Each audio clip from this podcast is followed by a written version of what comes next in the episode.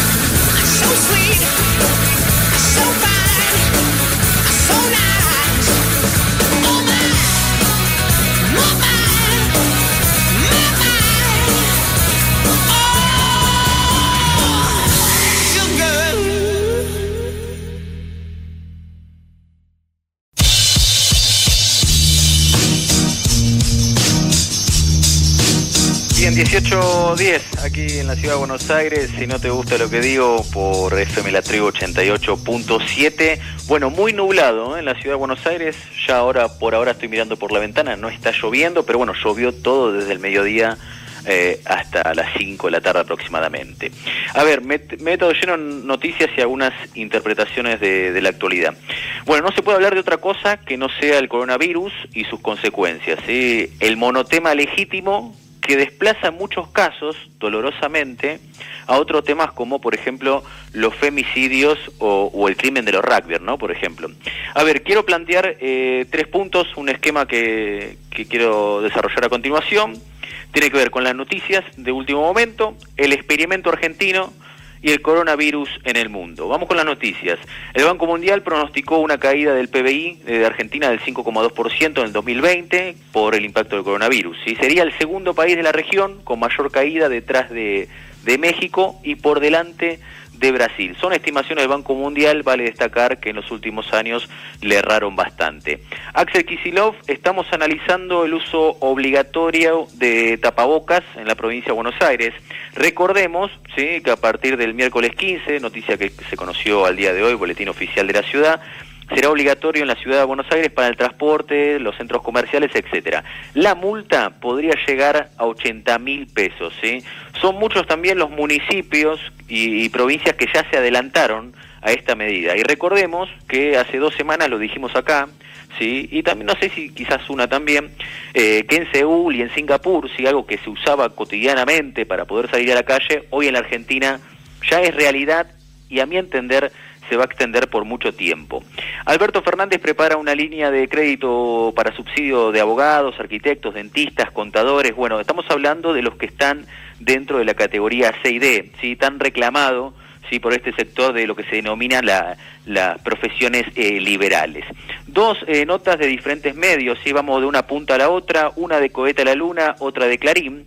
Tiene una particularidad, ¿eh? porque es la creatividad política enhorabuena.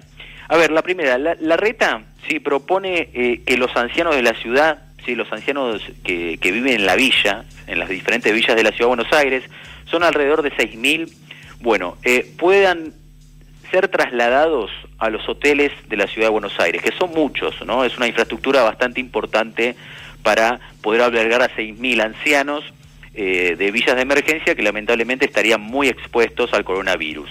Pero el influyente Juanchi Zabaleta, ¿sí? intendente del municipio de, de al no tener hoteles, ¿sí? el Gran Grupo Urbano no tener hoteles tan, tan importantes, eh, va a tirar una de las, me parece una de las medidas muy interesantes, analizadas en este momento, que tiene que ver con los nuevos hospitales de emergencia, ¿sí? de, de, de emergencia media. ¿Cuáles serían los viejos telos? ¿Te acordás los telos del conurbano en caída libre? Bueno, podrían volver resurgir, pero en este momento bajo otra modalidad.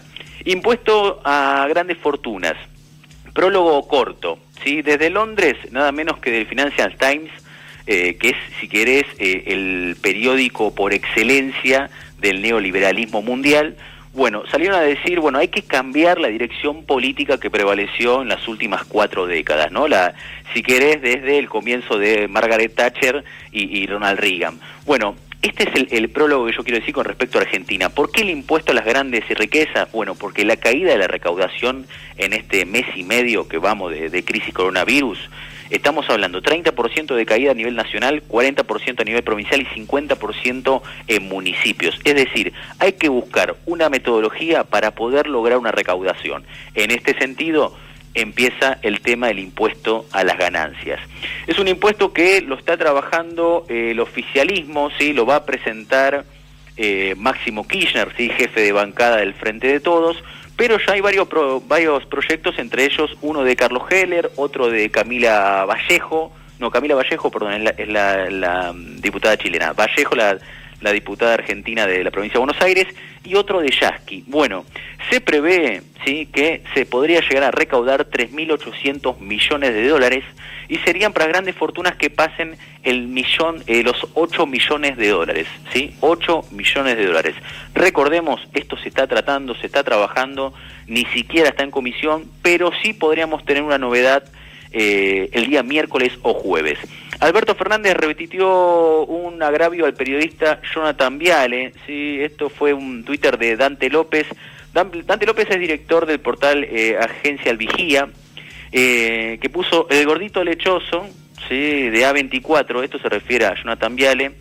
Eh, dice que Alberto se aferra a las encuestas ¿sí? y se aferra a la cuarentena porque le va bien muy bien las encuestas, le va muy bien en la gestión de la crisis. Bueno, esto parece ser no, es una realidad. Lo retuiteó, como me está costando esa, esa palabra, lo retuiteó, sí, Alberto, y a la mañana del día siguiente, es decir, hoy, lo borró. Bueno, esto generó mucho, muchas críticas por parte del arco periodístico. En este momento hay eh, una editorial de Viale que seguramente va a ser muy dura con respecto al presidente. Segundo bloque, el experimento argentino. Siempre te hablo del experimento argentino, ¿por qué? Porque es el único país de América Latina que hizo la cuarentena obligatoria en tiempo y forma, digamos, sabiendo lo que estaba pasando en Europa, tomó una decisión rápido. Bueno, el viernes se conoció eh, la, prórroga de, esta cuarentena hasta el 26 de abril. ¿sí? El fortalecimiento de la imagen del presidente es realmente muy importante. Poliarquía, que si querés no es una consultora afín al oficialismo, le da 82%. La mía, Diagrama Social, le da 89%. Hay errores y hay horrores. ¿sí? Eh, está el sobreprecio que pagó Arroyo, ¿sí? que después eh, Alberto Fernández tiró para atrás. Están los ancianos de aquel viernes negro, ¿no? Yendo a las colas del banco. Y está lo que también te dijimos la semana pasada, era de el control, el ciberpatrullaje, es decir, si pretendes hacer un control, ¿sí? cibernético sin darlo a conocer, sin pasar, sin darle un paraguas democrático, claramente iba a generar un rechazo de amplios sectores, entre ellos me incluyo a mí. Eh, a ver, pero hay un problema, me parece mucho más grave, sí, que tiene que ver con el gobierno de, Alberto Fernández y es la burocracia, ¿no? Ese problema teórico que Max Weber tan descubrió hace, si querés, 190 años y que tiene que ver con hermosos enunciados del presidente, pero nula aplicación, ¿sí? Eh, es indudablemente problemático porque no se puede aplicar, no se aplican, eh, y esto lo que incluye es no solo la, responsabilidad de, por ejemplo, del PAM y del BCRA, de los bancos, sino también que se corta la cadena de pagos mucho antes de lo que se esperaba. Eh, a ver, quiero cerrar con el plano internacional antes de irme. Eh, no sé si lo ubicás a Jack Dorsey. Jack Dorsey es el CEO de Twitter. Informó que va a mm, ceder el tercio ¿sí? de su fortuna para diferentes ONG que se dediquen a la lucha o la reconstrucción de la pandemia. Esto lo vi eh, en su tweet, ¿sí? que es arroba Jack, ¿sí? bastante simple. Eh, dijo, lo quiero ver en vida. Me pareció un gesto realmente importante cuando ahora se está hablando del 1% de fortunas o de un pedacito que dan las grandes fortunas, me parece que Jack dio un gesto realmente importante. Francia reportó que la cantidad de muertos se acerca a 15.000 y Macron, ¿sí? Eh, el presidente extendió la cuarentena hasta el 10 de mayo. ¿sí? Hay 70 vacunas contra el coronavirus en desarrollo y tres fórmulas que ya se están probando en humanos. Esto no significa que esté inmediatamente, se especula con un plazo no menor a 8, de 8 a 10 meses ¿sí? para una aplicación es realmente importante. Imagínate aparte las dosis que debe haber a nivel global. En Brasil, 1.270 muertos, todavía sin plan nacional eh, de prevención, pero con departamentos y municipios realizando y cortándose solo de Bolsonaro sí sus propias cuarentenas, sus protocolos, digamos, de, de seguridad sanitaria. Este año, al igual que en Estados Unidos, recordemos que Brasil tiene elecciones municipales que obviamente va marcando el panorama para la posible o no reelección de Bolsonaro o del candidato opositor. Que en este caso el PT quedó bastante atrás. Parece que el PT no, no logra eh, reconducir. Pero este es un fenómeno, si querés, también global, porque incluye a Evo Morales, que por ejemplo hoy dijo China eh, ganó la Tercera Guerra Mundial sin disparar un, un arma, ¿no? Algo bastante polémico, lo dijo hoy en Radio con Voz, con Telenbaum. ¿Y cuál es el tema? De que hoy los oficialismos tienen un nivel de imagen muy positiva y la oposición realmente quedó desdibujada. ¿Por qué? Porque puede hablar y no toma ningún tipo de decisión. Y las oposiciones que tiran para atrás, si querés, al oficialismo, terminan, si querés, en la periferia. Ejemplo, Mauricio Macri. Eh, a ver, varias cuestiones eh, para cerrar. Eh, los que se jugaron, si querés, por la gripecita, el virus chino o seguir yendo al barcito, bueno, cayeron estrepitosamente sus imágenes eh, populares. López Obrador, Jair Bolsonaro, Donald Trump. Eh, pero aquí hay una cuestión. Diferente es el efecto que produce esta imagen de Donald Trump con Bolsonaro o López Obrador. Y eso se debe a una cuestión. En los sistemas culturales, claramente, de Estados Unidos es muy diferente a lo que pasa en América Latina. En Estados Unidos, a pesar de lo que dicen todos, que Donald Trump perdería las elecciones, yo no tengo esos números. Yo tengo que, indudablemente, Donald Trump puede reorientar eh, su posible reelección. ¿Por qué motivo lo digo esto? Porque el sistema cultural estadounidense, es lo que vos decís, el sueño americano, todavía sigue en pie en la base de apoyo ¿sí? de Donald Trump. Paréntesis, hay movimientos militares de Estados Unidos en el último tiempo, ¿sí? Vieja costumbre en tiempo de crisis y con las elecciones muy cercanas. 28, 18, 21, ¿sí? Juan Pablo Ciencia, seguimos en Si no te gusta lo que digo.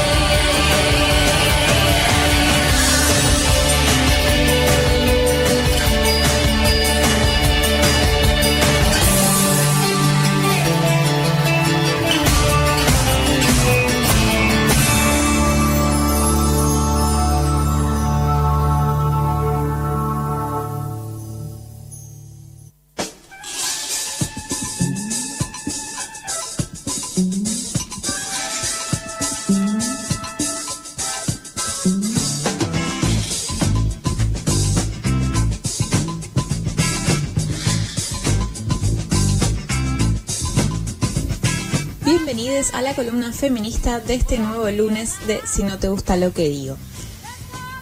Camila Aldana Taroco, de 26 años, desapareció el sábado 4 de abril. Salió rumbo a Moreno Centro y no volvió. En ese momento Camila vestía pantalón negro, camperón y zapatillas rosas.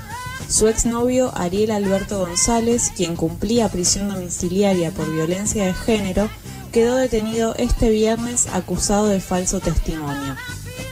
Su familia convocó este martes 14 a las 11 horas a marchar desde la Fiscalía hasta el municipio de Moreno.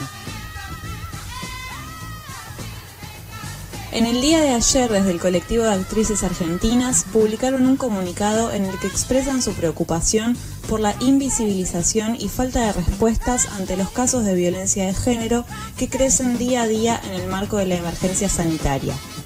Entienden que las medidas estatales adoptadas hasta ahora son insuficientes para prevenirlos y que apenas actúan como dispositivos de acompañamiento. Interpelan al Gobierno Nacional a implementar políticas nacionales y exigir a gobernadores e intendentes que se garantice la asistencia a mujeres y diversidades en situación de riesgo y que se establezcan los recursos necesarios para eso se posterga el primer encuentro plurinacional de identidades no binarias, según informó el comité organizador en el día viernes. El encuentro que estaba planteado para el 15, 16 y 17 de agosto y que se iba a realizar en la Universidad Nacional de Villa María será postergado hasta el año próximo en relación a la emergencia sanitaria. Se pueden seguir todas las novedades en su página de Facebook, que es facebook.com barra Encuentro Plurinacional de Identidades No Binarias. Para cerrar, les dejo otra recomendación feminista para ver en estos días poco ortodoxa cuenta la historia de Esther Shapiro, una joven de 19 años que busca huir de las imposiciones de su religión intentando encontrar su propia voz. La serie visibiliza cómo opera la matriz patriarcal de la religión a través de distintas escenas. Los hombres, por ejemplo, van siempre adelante y representan toda fuente de autoridad.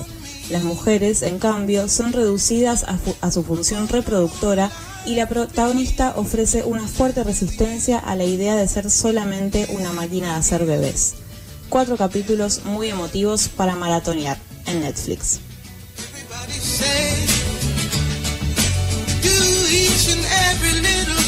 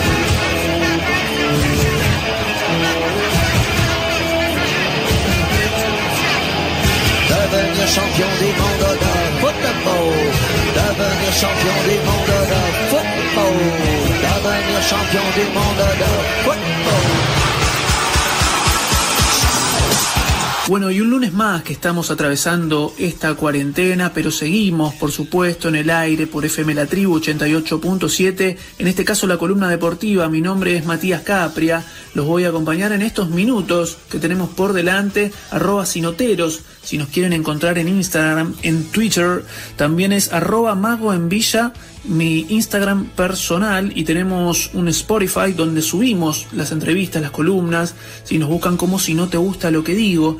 Y me meto directamente con una noticia que tiene que ver un poco con lo que son las efemérides en el mundo del deporte, porque hace medio siglo Carlos Reutemann, y el Lole, cumplía 28 años y además debutaba en Europa y además lideraba una carrera contra los mejores del mundo. Esto fue en Alemania, una carta de presentación en Europa que no pasó desapercibida. Espectacular presentación para ese loco, el loco Carlos Alberto Reutemann, que ocurrió el 12 de abril en 1970, el mismo día que cumplió 28 años, como les contaba. Fue el comienzo de su gran historia en el mundo de la máxima, que terminó con el subcampeonato mundial de 1981. Un dato estadístico, ¿sí? hace 38 años fue el último argentino en sumar puntos en la Fórmula 1 que no tiene un compatriota desde 2001 y además un bonus track que les preparé, les tiro para la estadística es que fue el único corredor que hizo podios en la Fórmula 1 y en el Mundial de Rally. Sí, esto fue dos veces, en, dos veces tercero en la Argentina en 1980 y en 1985. Pero además les traje no noticias, pero sí una contribución. 10 películas sobre deportes para ver durante esta cuarentena. Así lo presentaba mi amigo Juan Pablo al inicio del programa unos films que no pueden faltar en la biblioteca de ustedes, si son fanáticos y también si no lo son, ¿no? si solamente les gusta el deporte en general. Vamos a pasar a hablar de algunas de las películas que algunas las vi hace tiempo, otras las vi hace muy poco, pero les voy a comentar. Moneyball, por ejemplo, 2011, dirigida por Bennett Miller, protagonizada por Brad Pitt, Johan Hill y Philip Seymour Hoffman. Bueno, esta película cuenta la historia del equipo de béisbol que buscaba la gloria con la ayuda de un economista graduado de Yale. Eh, es un poquito vieja, pero la recomiendo, muy buena actuación de Brad Pitt. También les recomiendo Rush, un poco de esa época, 2013, la rivalidad entre los pilotos de Fórmula 1, justamente Hablábamos al inicio de la columna sobre la Fórmula 1 y sobre el Lole Reutemann. Bueno, acá aparecen eh, Nicky Lauda y James Hunt. ¿sí? Eh, eh, hablamos de los años 70, por supuesto, una película que lo refleja desde 2013, pero anclada en 1970. Por supuesto, no dejen de ver Mohamed Ali, una película de 2001, interpretada por Will Smith. Eh, encaminó Muhammad Ali a la leyenda del boxeo ¿sí? estadounidense, el mejor de la historia, libra por libra. Eh, además, la película muestra no solamente su consagración, también su conversión al Islam y su postura con la guerra de Vietnam. Gran película en el marco de una nación que sufría el asesinato de Martin Luther King. Así que bueno, no dejen de verla tampoco. Warrior, película de 2011. Pareciera que todas las películas están más o menos ancladas en esos años. Bueno, dos hermanos participan de un torneo de artes marciales mixtas por una sola razón, necesitan ganar para llevarse el premio de 5 millones de dólares. Actúan Tom Hardy y Joel Erserton. Por otro lado, una película seguro la vieron, porque la vio todo el mundo y hay muchos comentarios en las redes sociales, que es Million Dollar Baby de 2004. Eh, hablamos de Hilary Swank, una gran actriz que es una camarera que sueña con convertirse en una boxeadora profesional y para eso le pide ayuda a Frankie Dunn que interpreta Clint Eastwood, ¿sí? el entrenador. Bueno, eh, no lleva mucha explicación porque es un peliculón y muchos la conocen. Después, unas sagas o unas trilogías que voy a tirar, Rocky, por ejemplo, la saga completa. ¿Qué voy a explicar, no? Sylvester Stallone, el boxeador más aclamado del momento, pero, bueno, obviamente el cemental italiano, ¿no? Como todos lo conocemos. Pero también hay que tener en cuenta que tiene ocho películas si se le suman las dos de la saga de Creed, donde él se dedica a entrenar al hijo de Apolo. Eh, que bueno, si, vieron las películas no voy a espolear, pero fue el rival en sus dos primeras películas.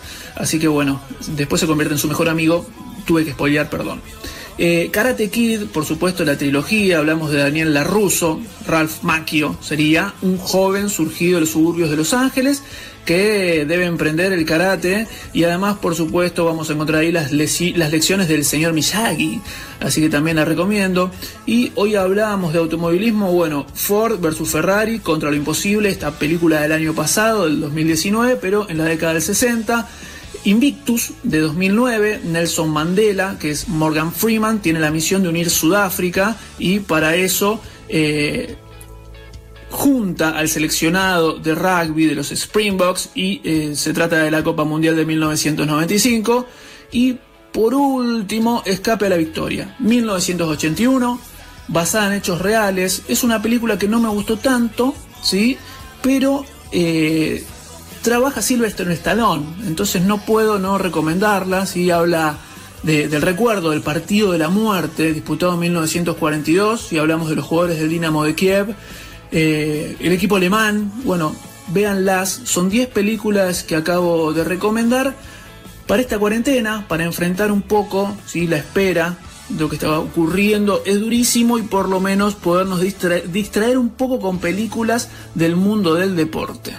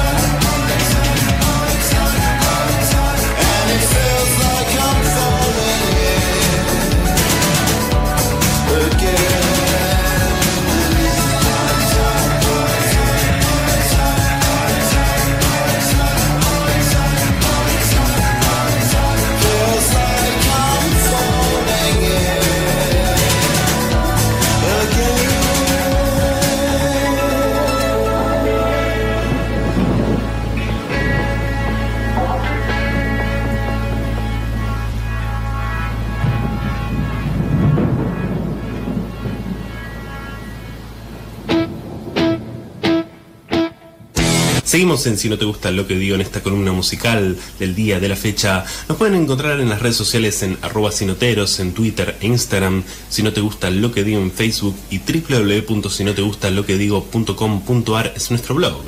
Recién escuchamos algo de lo nuevo de Gorillaz, una de las novedades musicales de esta semana. Este tema se llama Aries, justamente forma parte de la tercera entrega de la serie Song Machine, el cual cuenta con la participación de Peter Hook, ex bajista de New Order y Joy Division. Bueno, justamente esta, esta serie de canciones Song Machine eh, que trae justamente de nuevo al ruedo a Gorillaz, el cual, bueno, justamente tiene la particularidad de que cada canción, cada uno de estos, de estos capítulos, de estos temas, eh, bueno, tiene la participación de algún artista o músico reconocido, bueno, en este caso fue fue parte sí, de, la grabación Peter Hook, como recién mencionábamos.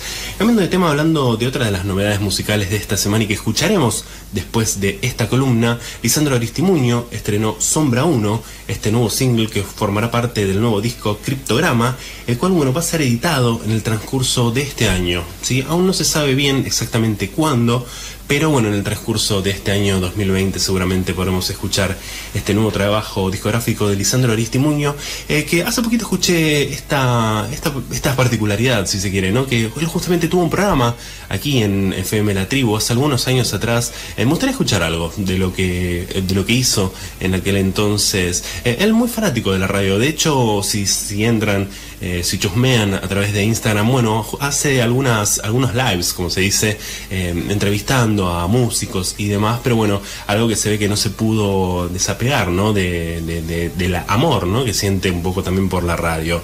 Pero bueno, cambiando de tema y siguiendo con las novedades, The Strokes finalmente lanzó un nuevo disco hace algunos días, The New Abnormal, es este esperado nuevo disco de The Strokes que ya está disponible en plataformas de streaming. Se trata, bueno, del sexto disco de estudio de la banda luego de años eh, sin conocer nueva música. En realidad, a ver, hace algunos años habían lanzado un EP con poquitos temas, pero bueno, este es el primer larga duración después de siete años de espera.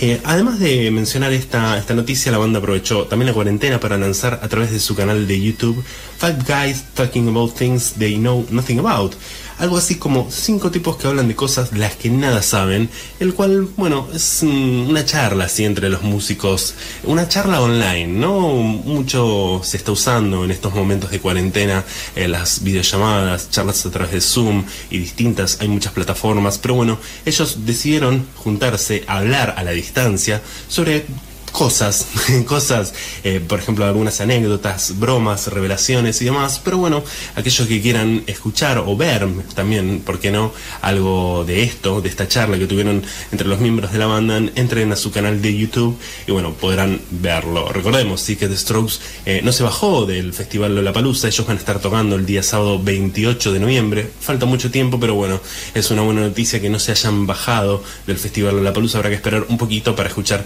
seguramente estas canciones y los clásicos de siempre. Cambiando de tema, hablamos de Enrique Bumburi, el ex héroe del silencio, que anunció que el 29 de mayo, ¿sí? dentro de muy poquito tiempo, va a lanzar posible su nuevo álbum de estudio.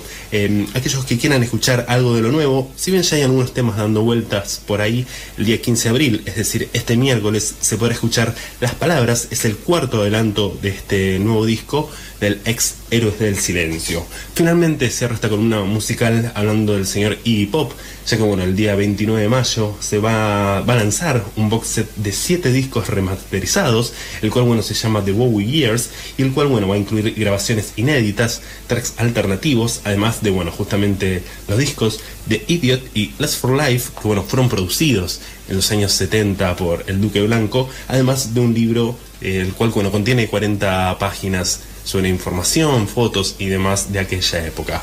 Pero bueno, esto ha sido todo en esta columna musical del día de la fecha. Seguimos con más si no te gusta lo que digo, pero antes vamos a escuchar lo nuevo de Lisandro Aristimuño y Sombra 1.